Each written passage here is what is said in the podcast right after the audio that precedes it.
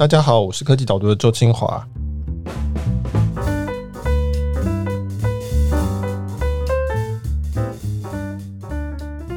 你玩腻 Clubhouse 了吗？我还没，还没吗？你刚玩了蛮久了吧？才一周啊，刚拿掉我那个下面有一个拉炮的那个符号，哦、那个菜鸡的符号，对，菜鸡符号。对，我们今天非常欢迎我们的好朋友陈希景 Hustle Fund 的这个 partner。我们今天要讨论的题目，当然就是这一周非常非常红的 Clubhouse。啊，我开玩笑说，西景是台湾的观世音菩萨，因为他普度众生，他从戏谷引来了这个邀请码，然后呢往下发送这样子。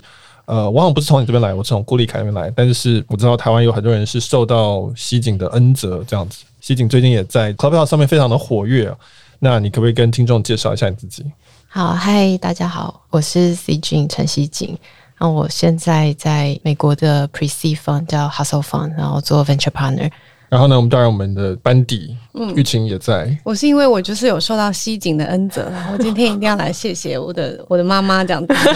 对，感谢西景介绍我们。所以，我跟西景其实上一次见面，我们是在讨论儿童教育的事情啊，我们小朋友的关系。那那西景他除了是 Hustle Fund 现在的合伙人之外，其实也是一个连续的创业者。那他跟他的先生冯英文 Temple，其实我们在电子报里面有访问过 Temple 他做的这个 Perpetual Protocol 这个产品。那他们以前大概最有名，台湾比较熟的是 QB Messenger，是一个当年很红的一个社交的这个讯息的软体。在之前还有 Gamelet 这些。西景你又是创投，然后呢，其实你自己记得还蛮参加 Podcast，在另外一个新建广播的 Podcast。然后现在开始玩 Clubhouse，第一个问题大概是要问说，你觉得 Clubhouse 创立不到一年就有独角兽十亿美金的估计，这个合理吗？我先讲一下我为什么对这些 social 类型的产品有兴趣哈，因为像刚才有提到，我大概十几年前就 Facebook 刚起来的时候，我们那时候有做社群游戏，算是网页版的社群游戏。那后来 mobile 起来的时候，我们也有搭上 mobile 的平台，做的是 QB Messenger 这种聊天软体，也算是一种 social 类的产品。所以我在社群类的服务，其实就算有一些经验啊，比较知道说要怎么去评估这种产品的成绩做得怎么样。我在一四年的时候转到做创投，但其实这几年我们都没有投太多像 consumer 相关的或是 social 相关的，因为其实这几年新的 social 题目真的都少很多，尤其在 Facebook、Instagram 这种越来越大了以后。你要有一个新的纯社交的产品跑出来，其实需要非常特别。所以我们之前可能看过像 Snapchat 或是抖音，我们都可以看到它其实能够出现这种大产品的机会不多。所以虽然很多人都很有一个很大的那种愿景啊，希望能够再 build 出一个下一个 Facebook、下一个 Instagram，可是，在没有一个很强大的平台，我们说像 Facebook 或是 Mobile 这种大平台出现的时候。其实这种小团队要 build 出一个这么大的这种十亿级用户的水准的，其实真的还蛮挑战。尤其他们可能在早期就得开始花一些广告费，去试试看有没有人要用。对小团队来讲，其实就会越来越难，因为现在广告费都越来越贵。其实过去几年，其实要做消费性的社交 app 是很辛苦。我们就算看到最成功的 TikTok，它也是砸了多少广告费进去把它做起来的。嗯，所以其实你很难这样冒出来。那所以你觉得？现在 Clubhouse 这个算不算是一个最近来看最有机会的一个新创？哦，我觉得算。我在观察这些 social 产品，其实我是从很多之前在西谷的经验学到，就是说像做 social 类的时候，其实这种 social app 很关心的几个数字是来自像 Stickness 它的粘度、engagement 像它的用户的参与度跟 retention，用户注册以后多久会再回来使用，然后是不是持续在使用。其实这三个指标都是可以计算的数字，只要你这个 app 有追踪，你就可以跟同类型的服务去做比较，知道自己在类似的 app 里面是不是算表现的好。那我举例像年度好了，年度我们会怎么计算？我们会有术语叫刀毛，就是 DAU 除以 MAU，日活跃用户除以月活跃用户。日活跃用户除以月活跃用户，意思就是说。他同时是有注册的用户，他每个月都会来一次，然后每个月来一次里面，他又有他有多少比例是每天都会来的？对对，就表示他活跃很活跃，很喜欢这个产品。他有多频繁在上面，就是代表他的年度。那所以像有一些 media consumption，就是像听声音的、看影片的，这都是很受欢迎。像 SoundCloud，它有到九十三 percent，就是每个月都使用的用户里面有九十三 percent，它是每天使用。这个可以想象吗？YouTube。也是使用者的粘度很高，再来就是呃社交类的，像 Instagram 也很高，七十 percent，然后 Facebook Messenger 有到六十九 percent，所以以身为一个用户来讲，我们知道他身边的人都在用，而且很频繁在用，我们自己也很频繁在用。那他们的数字其实这样。那另外像 engagement，它比较有趣，它是不是只是看活跃的程度？它还要看你一天开几次。譬如说，呃，你一天会使用多久时间？这都是使用者的参与度的成绩。这样。那譬如说，呃，我们可以想象，我们使用这种聊天软体，像 WhatsApp 啊，或是 Line，你一天会开好几次，因为你要回复别人的讯息。这种叫 sessions per DAU，就是一天你会开几次。那这个有点像是用户有多上瘾。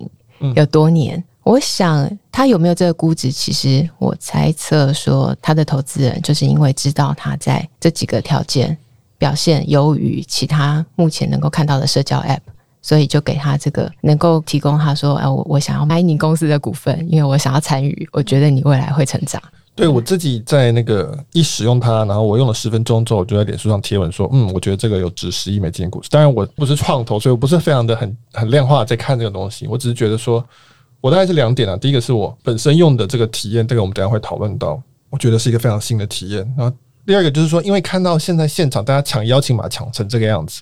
那你有任何东西抢成这样子，它就有十亿美金估值。尤其是在全世界科技业现在这个状况之下，你很少看到有一个在消费市场里面可以抢成这样子的一个邀请码。所以这让我想到当年的这个 Gmail 的一个盛况、Dropbox 的盛况，以及脸书它从哈佛开始往外扩散的时候的那个盛况。我记得那个时候我在美国念书也是一样，大家都会讲说，哎，那时候它才刚开放到常春藤以外的大学。那我们是常春藤以外的大学，然后那时候大家就说，哎，你有没有申请到账号什么的？那我觉得这个是非常非常惊人的。那大家应该很多人都知道说，哦，这个东西它现在是 iPhone only，只能用 iPhone，然后一定要有邀请嘛。那这就被骂嘛，很多人就说你这个东西是在搞歧视或是鄙视链这样。安卓的用户，有些人很心痒，有些人很愤怒。对对对对，所以我自己就是安卓用户啊，我是用 Google Pixel 5，然后我就去找我的旧 iPhone 出来用，或是有些人拿 iPad 出来用这样子。那为什么？我纯粹是猜，因为创办团队他们初期使用者都是 iPhone 圈的，在西谷人，因为 iPhone 使用者比较多。同时，像那个 Android 的开发者在美国也是偏少。不知道大家记不记得，像早期那个 Facebook 在转 Mobile 的时候，Mark Zuckerberg 就希望全公司的 Developer 都要改用 Android，因为他们必须要去 grow 这个市场。这就是现状吧，就是 iPhone 的 developer 比较多，比较容易找，找不到就没人，就对。我觉得是这样，对。然后还有早期的那个圈子，可能还没有这个痛，因为他们早期他是从矽谷的这些创投开始，所以他们可能没有感觉到 Android 的用户的需求。当你要扩展国际市场的时候，这可能现在还蛮需要的。我有一个怀疑，是不是说，是不是因为 iPhone 它的那个声音的麦克风那些东西的控制比较严格？他其实有说，比如说不能录音，Clubhouse 有一些不能录音啊，或者说你如果没有真的在听，但是你会占频宽，如果一直开着的话，它有必须要有能力去侦测这件事情。所以我不知道 Android 因为它是一个比较开放的系统，是不是这一部分做起来很复杂，所以他们一开始就不碰它，我也不知道。但是有可能它纯粹就是歧视 Android，我不知道。我觉得歧视的字比较重啊，我真的觉得，因为像现在有一些 App 真的也是只有提供 iPhone 用户，像我说 Superhuman 好像就是，嗯。所以一个 email 邮件的形状，对他们也筹了很多钱啊。但是我也是觉得说，是因为 Android 的用户还不是他们主要在 target 的对象。想要再回应刚才讲那个十亿估值，我觉得有点像是这是当下的，而且是估出来的，有点像是合意的价格嘛，就是创投跟新创的那个团队他们合意的价格。像以前也是有几个 social 的 app，它一开始就筹了非常多钱。早期在那个 Messenger 的时代，其实也有好几个同样是做 Messenger 的团队，他们估值也非常高，也是都是非常有名的创投头。如果说像直播平台，那时候 Meerkat 也是一下子就好多创投都蜂拥而入，也是他们的早期使用者。但是后来我们也知道，至少这些服务都不是现在大家在看的，所以未来会不会继续撑起这个估值？我觉得就是。持续，我们可以观察看看。嗯，对，我也觉得。所以我那个时候写，我用了十分钟之后，觉得有十亿的估值，这件事情我是非常有信心写的。因为就算有十亿美金的估值，也不一定会成功。但是它肯定是有，在这个阶段以估值来说，这个十亿美金是没有什么好怀疑的。所以很多人会说啊，当初 Instagram 被买的时候也是十亿，十亿嘛，对，一笔。然后 WhatsApp 大概十九亿美金，那现在怎么一下子一个新创就可以跳这么高？那当然，资本市场的状况不一样。大家的手上有的钱不一样，就是状况就会不一样。嗯，那我们回到这个玉兴提醒我说要说明，我们今天讨论的 文章呢，在科技导读上面是。中间突然来一个广告，抱歉，解释一下，这个这篇文章在科技导读网站上面，那你只要输入电子报就可以收到这个全文，请上去看到。嗯，我们是 Michael 有写一篇讨论 Clubhouse 声音经济跟声音社交的文章，然后欢迎还不是我们电子报或者是会员的读者，那你其实只要到科技导读网站上面留下你的 email 就可以看到这一篇文章。好，所以我想要讨论的是 Clubhouse 现在使用的感觉，当然有一些听众可能还没用过。就先听我们讲这样子，等你们开始用了之后，看看觉得感想跟我们是不是一样。西景觉得目前为止在里面跳来跳去，你觉得最有趣的体验是什么？今天访问之前本来想回答说，我好像没有特别有趣的体验，不过昨天晚上刚好就蛮有趣的，就是台北市议员瓜吉，他昨天登入的时候，可能不小心按到邀请我一起开一个那个 room，我就看到邀请我就进去了，就发现哎、我怎么跟他一起在。最上面是当 speaker 这样，然后我就很紧张的就跳掉了。但是后来觉得他好像在需要一些协助，他好像第一次是使用，所以我就又重新回去。他想要测试举手功能，他就有跟几个听众互动测试举手功能。那我觉得有趣在，他这个竟然就放到他的直播里面，然后我女儿大概觉得哇，妈妈你是一个名人吗？瞬间跟瓜吉一起上上电视，上 YouTube，上直播，妈，我上电视。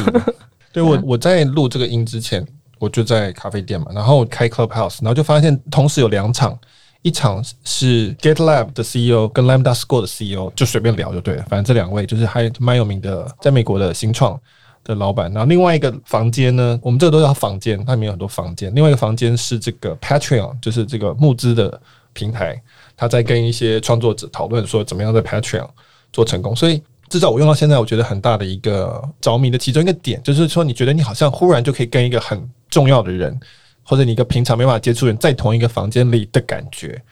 当然这是感觉啊，因为事实上我在咖啡店里，他在戏谷。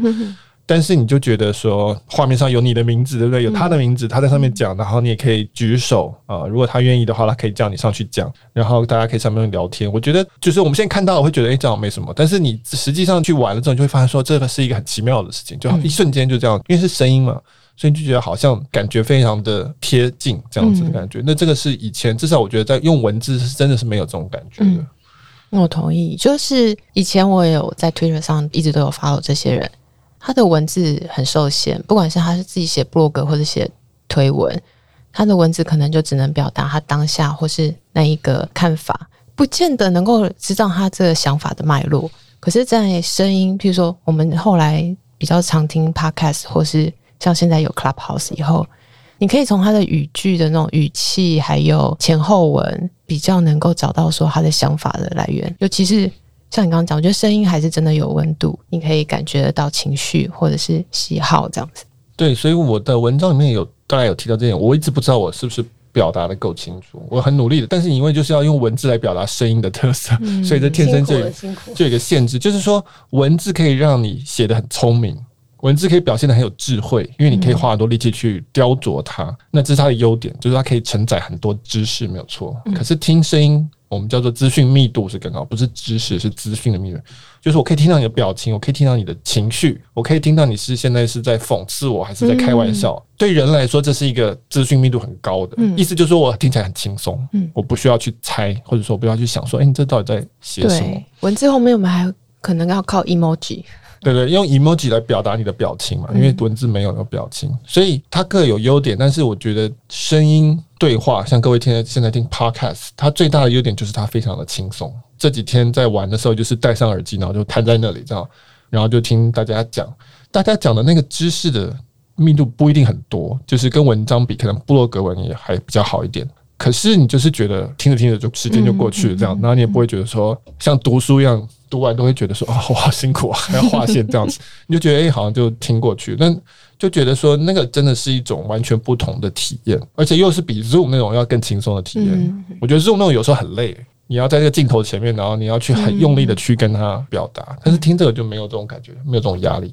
那我自己最有趣的体验是那个皮卡丘房，我觉得那个真的是一个很神奇的地方。皮卡丘房就是一个日本人开的，他每天晚上有时候会出现，然后你进去，每就是数百人在喊皮卡皮卡，那个房间里只能学皮卡丘叫，然后就觉得这也是一个在 Clubhouse 以前没有办法出现的行为，全世界的人一起来做一些声音的那种莫名其妙的东西。对啊，我不知道玉清有什么你觉得有趣的体验。我觉得它就是很像在 networking 的感觉，然后你就可以去跟这些人有这些互动。刚刚提到的，然后它有一些机制设计的也还不错，就是它有一个安静的离开的这个功能。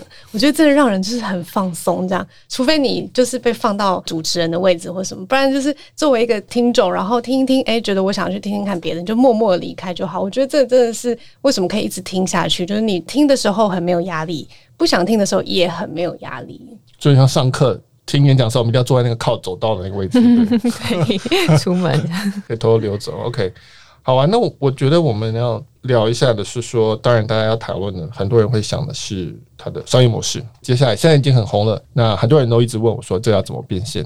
很多人问我说，我个人要怎么在 Clubhouse 上面怎么变现，以及 Clubhouse 它自己到时候会往哪个方向发展？我们就谈后者就好了。西景觉得这个 Clubhouse 商业模式会怎么发展？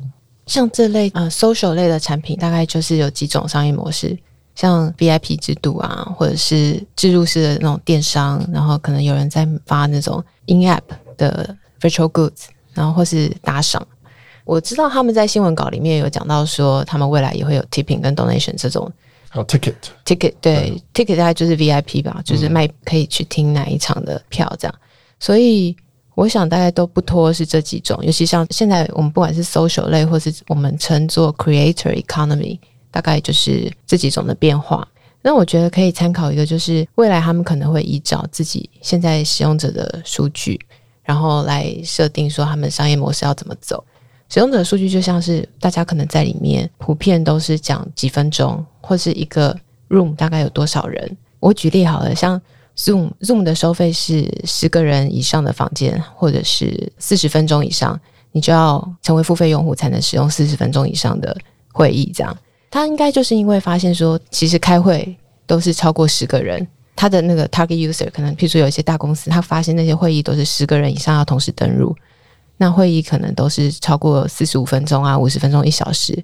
所以，如果他能够在四十分钟的时候就收费，你可能就得花这个钱，因为你不希望说你一个房间已经有十几个人在里面了，大家要再跳出去再重新进来。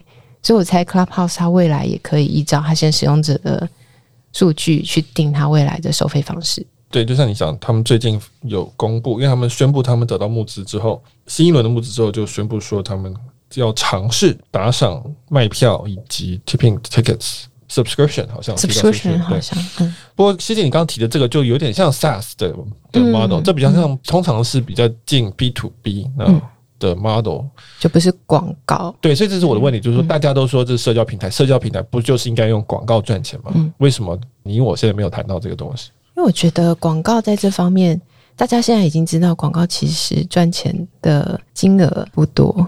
Google disagree，Facebook 也 disagree，但 Facebook 已经是说大到一个很广的范围了，所以应该说我们的使用行为成了它在销售的广告的这个来源。但我觉得现在这个 Clubhouse 应该比较偏它，我们如果讲 Creator Economy，应该还是比较偏向像 Twitch 啊，或是这类型的服务，他们的收费方式，其实它应该会透过广告的方式来赚更多钱。而且它要怎么去扫我们的资料，它就可能就要扫声音了。就他如果要 target 那个打出来这个广告，他不就等于要扫我们内容？我们可能用户又不高兴，对不对？对，所以我觉得这还蛮有趣的。就是说，通常大家会讲社交平台，第一个当然就是想要广告，因为脸书、Instagram 这些是这样子的。那可是这一次大家都很自然的不去谈广告，我觉得也蛮有趣的。我觉得两个可能性，一个是说，就像你讲的，就是他可能可以从 hosting 这部分去收钱，就是作为刚才你讲，比如说多少人以上，根据用量去收费。那我觉得还有一个原因，就是因为现在大家觉得社交平台用广告收钱被骂的太惨了，有太多风险存在，言论上面的风险，管理上面的风险，然后大家都说你就是因为为了广告，你就是为了要赚那些点击，所以才去操弄人情感，这个风险很大。不过我觉得 Clubhouse 他自己的发说，他要做 tipping 做 ticket，他要做 subscription，意思就很像，就是说我不要做广告，嗯，我想要避开这个事情。那我觉得。如果他真的这样做的话，我觉得会有一个有趣的现象，就是会出现竞争者是用免费的加广告来跟他竞争。比如说 Android 这边会有出现，就是很明显嘛，就是说那你不做我做啊，对，总是要人来做的。另外一个还有一个考量点，就是说到底做这个平台烧多少钱？因为我觉得即时互动，我在文章里有提到，即时互动的声音其实成本是蛮高的，那个频宽可真的是这个比较接近即时多人线上游戏，它是因为它是多人，随便三个人就可以开一个房间。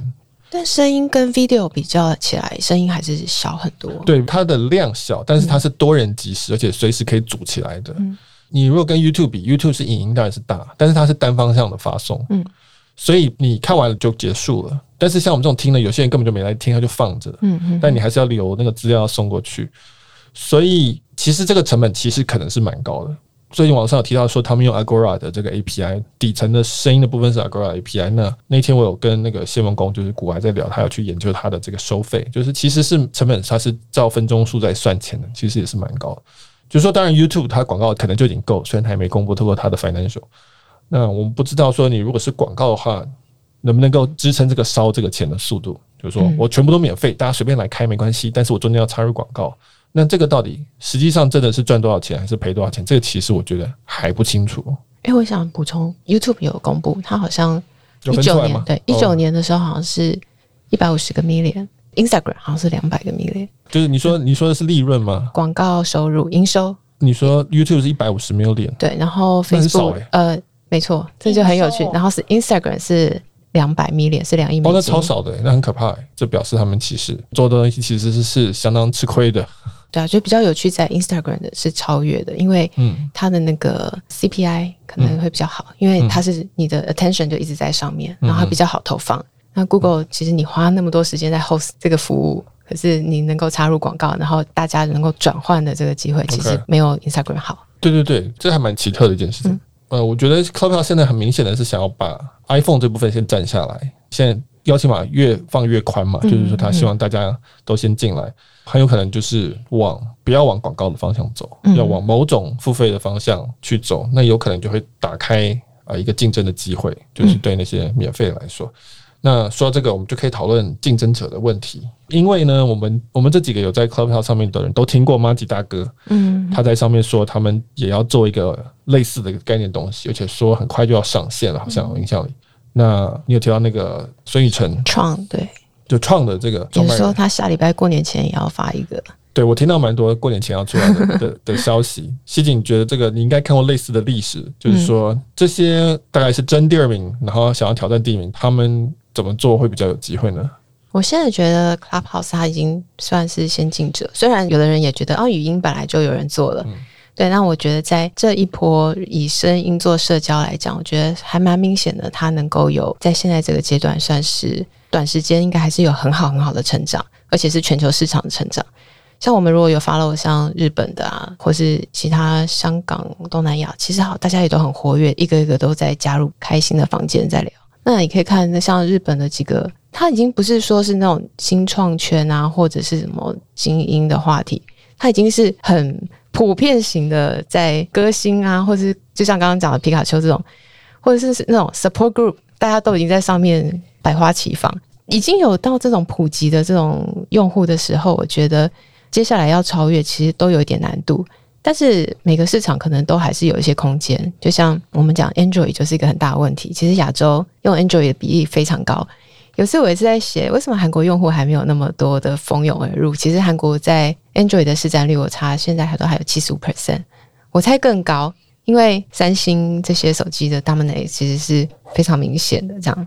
那我自己还有一个想法，就是因为我比较都是属于在创业，然后或是说新创圈，我自己对大家都争先恐后的讲说，哎，我要 clone 一个，我就没有那么想说去追捧啦，因为我觉得创业者都是比较希望有一个自己的产品，然后自己有一个中心思想，一个 thesis 去想说，未来我们如果说做任何产品，你可能都会有一些对产品的愿景，你可能觉得是未来大家会怎么使用你的产品。我是觉得像 Clubhouse 的投资人 a n d r e s o n Horowitz A16Z，他们其实在一七年、一八年开始就一直在讲他们对下一代的 social 产品会有什么想象，所以一直都有在讲说下一代的产品可能会是出现成这个样子。那 Clubhouse 应该算是最近一个比较成功的代表。对，我自己也非常同意，就是说。有，我觉得创业者大概有几种。那有一种是追风口型的，就是很会看机会，然后就顺着上去的那一种。那也有是比较苦干实干型的。那当然，最后两个都要有一些能力，当然是最好的。当然，就是说，身为观察者或者说分析者，当然会希望说，就算要 clone，还是希望有创新出现了。就是说，你要有一个新的做法，不要只是纯粹的 clone，就觉得那就蛮可惜的这样。但我相信也有人可能是知道市场其实没被满足。对不对？那也是也是 OK 啊，就是他知道那个是有需求的。对对对对，对，对我同意。就是我我这篇文章的那个标题就是说，这个声音社交的起点，就是说，我觉得 Clubhouse 只是最接近而已。他只是说跟大家讲说，哎，前方出现了一个新大陆，我确定有存在了。那现在我要上去了，这样子，那其他人当然会跟上嘛。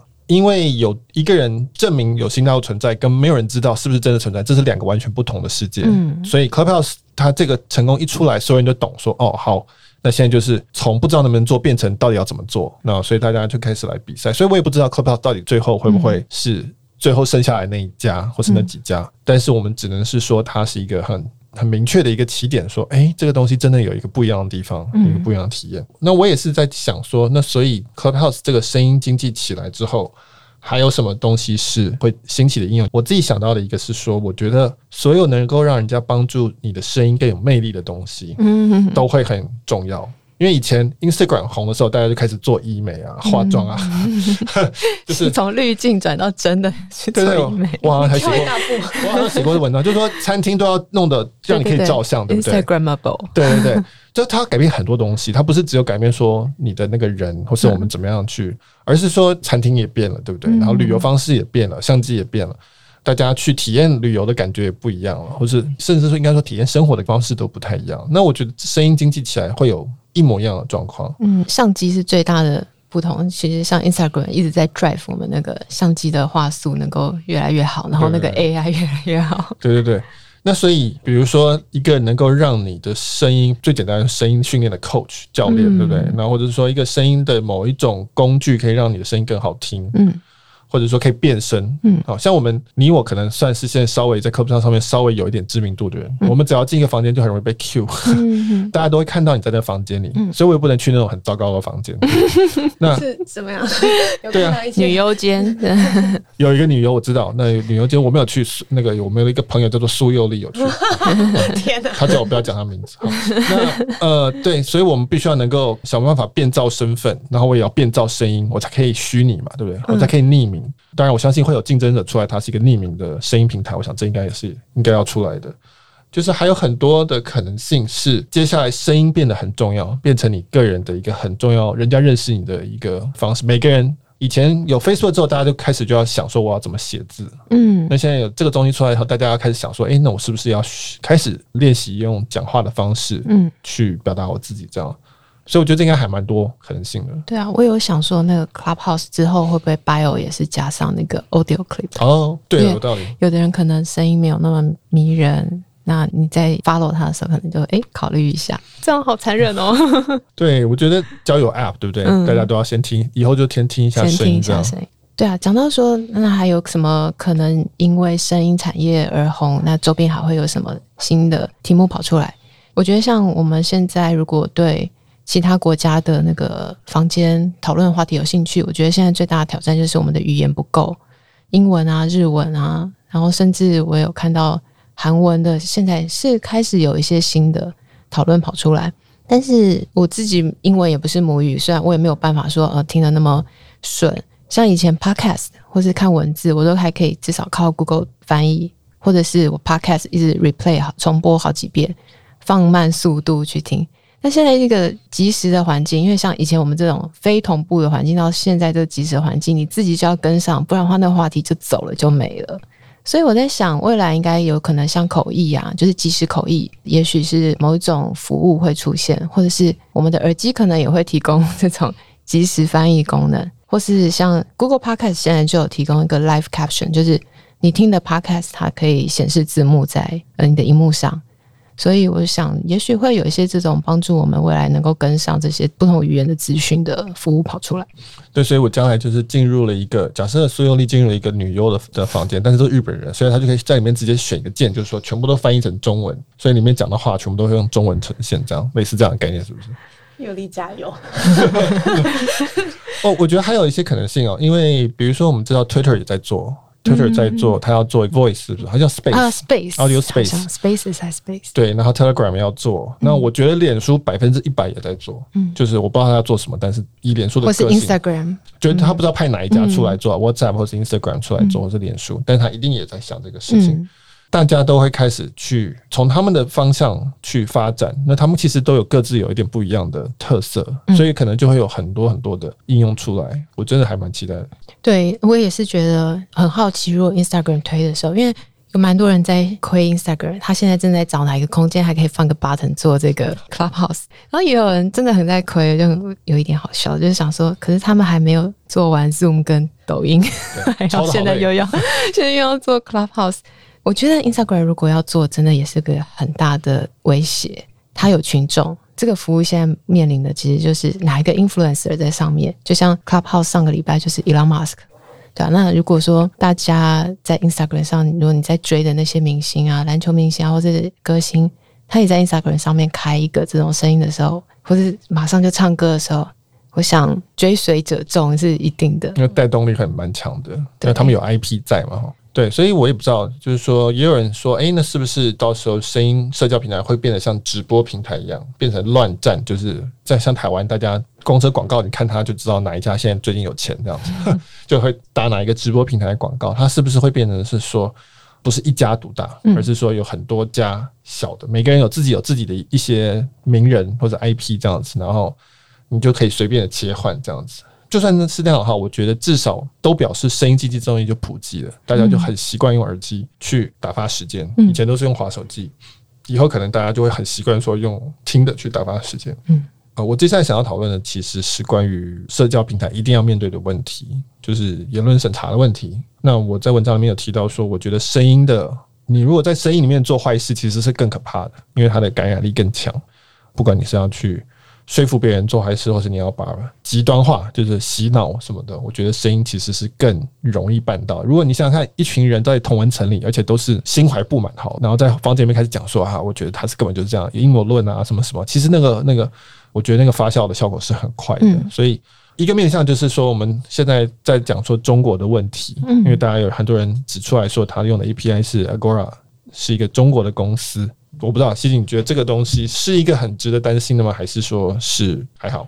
我觉得我们在台湾对这个问题会比较敏感，那我觉得多少也是好事。就是我们本来就对这种言论啊，或这种审查是比较关心的。但我也担心说，对这个产品而言，大部分的使用者其实没有那么 care。就像 Zoom 当初，我们可能比较早去警觉到说，Zoom 会不会有可能也在过滤我们谈话内容。但我觉得就是保持观察吧，因为我说说实在，Zoom 其实在很多国家，其实大家也没有这个警觉性，这个现象，使用者可能会觉得自己聊天的内容没有那么需要被担心，说会有什么违反规则的地方。这样。解释一下，说 Zoom 我们可能有讨论过，我不确定，它是一个美国的公司，但是它其实工程师跟它的云服务很大一部分在中国，那它老板袁征是中国移民到美国的，待过 Cisco 跟 Webex 的。后来有一件事情，就是说有人在 Zoom 上面办一个纪念六四的晚会，那结果呢，Zoom 就把这个晚会关掉，然后呢，他还办掉其中参与人的账号，那包括了很多的，当然是中国跟上海的账号，但是其中也包含几个美国人的账号，美国的中国人的账号，那这就引起了一个不小的风波。那尤其那一阵子 Zoom 很多风波，这样大家就说，第一个你怎么可以听里面的内容了？哦，那为什么因此去做这件事情？所以这个问题现在并没有明确的解决。那在 Clubhouse 的话，我觉得问题稍微有点不一样，因为它是用 Agora 的 API，嗯，并不是说它的公司本身呃 server 对，呃 Agora 其实蛮大一部分的 server 是在中国没有错，因为它好像八十 percent 是中资，它叫中文叫声网，所以这个关系有点难界定。就是说我用一个声音的 API，我的解释是这样，就是 Clubhouse，比如说我是 BMW 在卖车，Agora 比较像是帮我送车的那个货柜船。他帮我把资料从一边转到一边去，那他跑几趟我就付他多少钱。那理论上他并不需要知道货柜里面放什么东西，就是他不需要知道声音的内容是什么，他只要知道说哪边有需求，我就帮你拍到哪里去就好了。但是因为我不知道他们的那个城市的有没有写加密，或是说那个资料是怎么样，所以我并不知道 Agora 能不能够看到 Clubhouse 账户的身份，或者说他能不能听到这个 package 里面的内容在讲什么，这个我不知道。那所以问题就变成是说。如果有一天中国政府对 Agora 说，里面有这几个人，他讲的话我不喜欢，你去叫 Clubhouse 把它关掉，会发生什么事情？嗯、所以呃，我觉得是合理的担忧，这可能是 Clubhouse 长期会需要处理的一个事情。嗯，但是。这跟 Zoom 稍微有点不同，因为 Zoom 是全部都是他，所以你也逃不掉，就是就是你的责任这样子。Agora 现在有点不清楚。那事实上，Clubhouse 用 Agora 这件事情，是因为有人去爬 Clubhouse 的那个 iOS 的那个 Kit，然后发现其中一个主要的 call，那个声音的 call 的确是转 Agora 的那个 API。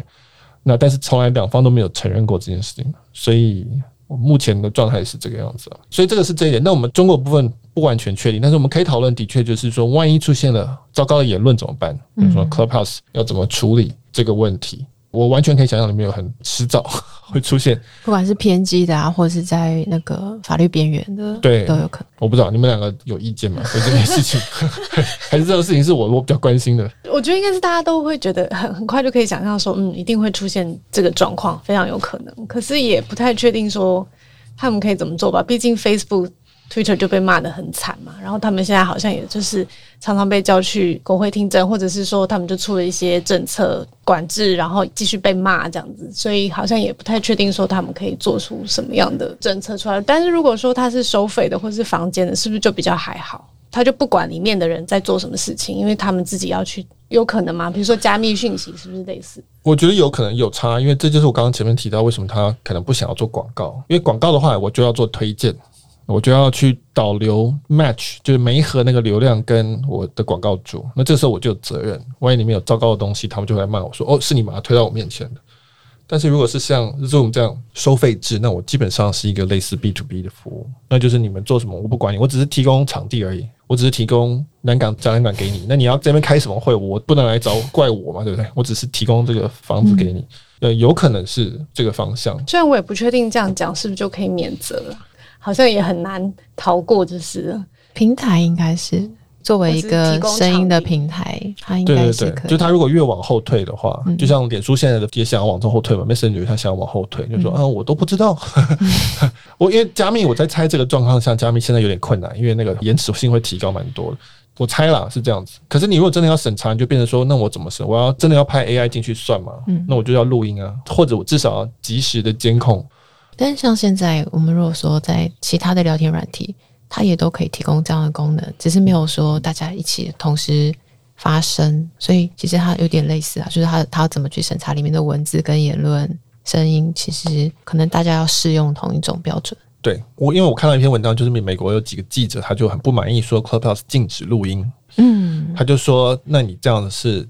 就是基本上是侵害到新闻的工作，就是明明明里面就有 Elon Musk 跟 Robinhood，这是重要人物的发言，对公众利益相关的。那可以写稿出来吗？他可以写文字稿出来他，他当然可以写，对，但是你不能做录音。他就说，那你这样怎么可以？就说他觉得啊，公众有知的权利，就是所以我觉得这个还会有一些新的状况出来。嗯嗯，那我最后有比较有兴趣的一个问题就是说。Clubhouse 会不会今年就 IPO 嘞？我自己猜不会啦，但是我觉得现在从去年、今年这种 IPO 热，或者是很多人都已经发 token，一下子就可以变成公开市场上面可以募资，或者 spec，现在这么流行，觉得也不奇怪。但我猜不会，因为如果说它是做一个全球市场，它的成长空间还很大，还有很多国家要去攻克，所以。这么早就要面对那种公开市场的那些财务上面的疑问啊，或者是经营上面的那种，等于还要跟投资人去辩论，这可能就不太会是现在这种还算是早期团队在关心的事情。应该是一直想我还可以怎么样让更多人喜欢这个产品。对，我我提纲上面写这个问题说他会今年 IPO，是因为 Clubhouse 是去年创立的，二零二零年创立的，然后上个月变成独角兽，所以创立还不到一年。就是说，如果他要的话，其实是有可能在今年就 IPO 的。那这个速度简直是匪夷所思哦！我提这个问题主要是比较像是引起思考。我也同意啊，他当然不会现在想要去面对公开市场那一堆有的没的问题。但是他如果想要的话，其实在美国现在这个资本市场的环境，他其实是可以的，对吧？嗯，对，就 user 就可以直接你就发某种币啊，然后 user 跟你买他的使用的。可是美国应该不能发可以有投资预期的的币嘛？它它对，这就是像这个是 utility 对对，对，这是有点像 utility 吧？你可以去我花在里面的时间，我买那个 coin，它可以募资啦，但是但是投资人不能出场，应该是这样讲。嗯，但是如果他透过 SPAC 的话，他就可以直接上市，上市他的股份就可以卖给别人。对，那我就是说，这种速度在台湾简直是不可能想象的事情，好难想象，因为我们刚刚还在讨论它可能的商业模式，对 对对，现在在讨论它上市这样。对，可是你在台湾，你就是要获利啊，要有多少年的财报啊，然后你要看起来像一个公开公司，你才能做一个公开公司这样。嗯、但是你在美国，就是现在有这么多条路。其实说真的，一年半两年，真的想要他，如果想要的话，他其实就已经可以办到这件事情了。嗯，就只能说台湾的资本环境要加油嘛。台湾的资本市场相对来讲非常的保护投资人，很担心投资人受伤。那但是它的坏处就是投资人没有办法享受到这些很多新创的高速成长的这个利益，因为就是你没有办法跟新创一起冒险，那你你当然就不会获得它更高的这个报酬。那当然冒险就会受伤。那台湾的公开市场看起来就是，甚至是发币市场也是一样，就是相对的非常非常的保守。嗯，嗯，这是我们的特色。那但是就是总觉得说这个在发展速度上，整个生态圈的发展速度上就会落后。对，不过哎，我也想补充这一点，就是像美国现在很多投资人也是在就是在做 angel education 的，在鼓吹说可不可以让投资人的那个限制可以放宽一点，因为他们现在也是有规定说是要 accredited investor，就是你有资产能够达到多少金额以上，你才可以做新创这种未上市的投资。可是很多人就认为说，为什么一个有知识的大学教授？他或者是很有知识的，早就已经在新创圈很多年的有技术的人，他却输给家财万贯的那种投资人，只是因为这样子，他就有承受比较高的风险吗？对啊，你是预设大学教授没有钱是不是？不是，因为他的 accredited investor 是要，我记得是 一百万美金的资产，再加好像房子什么也第二栋才能算之类的，对啊，所以。如果说你教师好了，我们说教不要，我开玩笑，对对对，就是他如果年薪并没有到说可以让他有百万资产的时候，他反而不能投资新创。很多美国人在说，这个是不是投资的民主化？这样对，因为美国的规定就是说，你刚刚提到这个 accredited investor，意思就是说你有风险，你有能力去承受这个风险，嗯、那你才可以投资。但是现在标准是说，你基本上你要有钱。有些人就会说，那我有知识可不可以？对，我可以理解原来的那个理由了，但是对啊，也是在保护投资人。对对对，那所以现在都还在调整。好，那我们最后一个最后一个问题就是说，你们希望你还想要用 Clubhouse 来玩一些什么东西？开什么房间？我像现在有在有站录那个 Podcast 嘛，所以像那个新建广播，他们也会想要尝试说，我们录完以后会不会有定期跟那个听众交流？因为比如说可能针对节目啊，有些交流。那我自己也想说，呃，如果我以后有写什么东西，我也想好奇说，会不会可以用在文章啊，或者在 Twitter 上面发一个简单的问卷，问说大家对某些事情的评论，然后我在节目里面可以有点像是揭晓这样。我想说试试看。哦，就文章里有一个问题，然后接下来移到 Clubhouse 里面去类似回答这样子。嗯。对啊，或者其实就像我偶尔也会写一些比较长的文章，我不太知道说看的那个观众是谁，也希望说他们能够。有机会可以跟他们聊一聊，这样有一些回馈这样子。嗯、OK，玉清呢？玉清想做什么？我现在还是处于一个听众的状态，这样子。但是我就是很希望说，哎、欸，有没有可能是这种听众的不用被。一直 Q 到的这个可能性 哦，譬如说我静音还有多一个符号是口罩啊，直接就把我嘴巴贴起来，我没有想要讲，对对对，或者是说那个声音美化什么之类，就是说让我们这个参与的人呢，可以更不用那么有压力，或者是有一些新的方式，这样不用这么真实的马上就被呈现在上面。嗯嗯嗯，我自己的。现在想法跟西景是相反的。我就是我在写文章之前，因为我不知道写什么，我想要收集大家的意见。比如说，我今天说我要写 Clubhouse，但我不知道写什么，请大家给我意见。然后大家给我意见，我就知道写什么，我就可以去写，用这个来作为我收集资料工具的替代。这样子。好，那我们今天很高兴，那个可以跟西景还有玉清一起聊最近我们大家很红而且大家觉得很好玩的一个这新产品 Clubhouse。那如果你对于今天的这个主题有兴趣呢，欢迎。去科技导读读这篇文章，刚刚提到，其实你只要留 email 就可以读到这一篇文章的全文。那科技导读是一个付费的订阅的电子报，那我们一个礼拜是提供三篇，就是讨论科技啊、商业趋势的这个文章，类似我们今天的主题。那如果你有兴趣读到更多的话，欢迎来订阅科技导读。那现在是第一个月是一块钱就可以读三十天，那我们之后会回到原来的定价是二四九一个月，那或者是年费是二四九九一年。所以欢迎大家来啊网站上看看这个文章。那西景，有没有什么想要介绍给大家？嗯，我刚好可以推荐一下那个我在新建广播录的几集 Podcast。因为我刚好最近录的这个题目就是从 Blogger 啊，或是 Twitter、WhatsApp、Instagram 这些 social 类的产品，我们都有做比较深度的分析，他们的故事，跟他们怎么去达到今天的成绩。那如果说对今天节目一开始我们有提到一些创投怎么看这些产品的这些术语或者是行话，我也有在新建广播录几集在讲说我们怎么谈这些 metrics，就是这些数据是怎么去看它的表现，这样可以欢迎大家收听。对，我也推荐大家听新建广播，这是一个比较偏比如新创的，因为就是像火箭嘛，就是这种感觉，火箭成功的这个。对，但我刚好录的都是那个，这叫什么上古神兽的题目。现在都是科技巨擘的公司这样。那西景在上面有录了这几集，我会在这个节目叙述里面留下连结，所以大家可以去听听看西景介绍这些很重要的公司，他们当初是怎么从从小到大做成功的这样子。好，那我们在这里很高兴的能够跟西景聊这个，我们大家都很喜欢而且觉得很好玩的一个新产品 Clubhouse。接下来是中国新年，所以呢也在这边祝各位新年快乐。祝大家新年快乐，然后我们过年后见。好，拜拜，拜拜。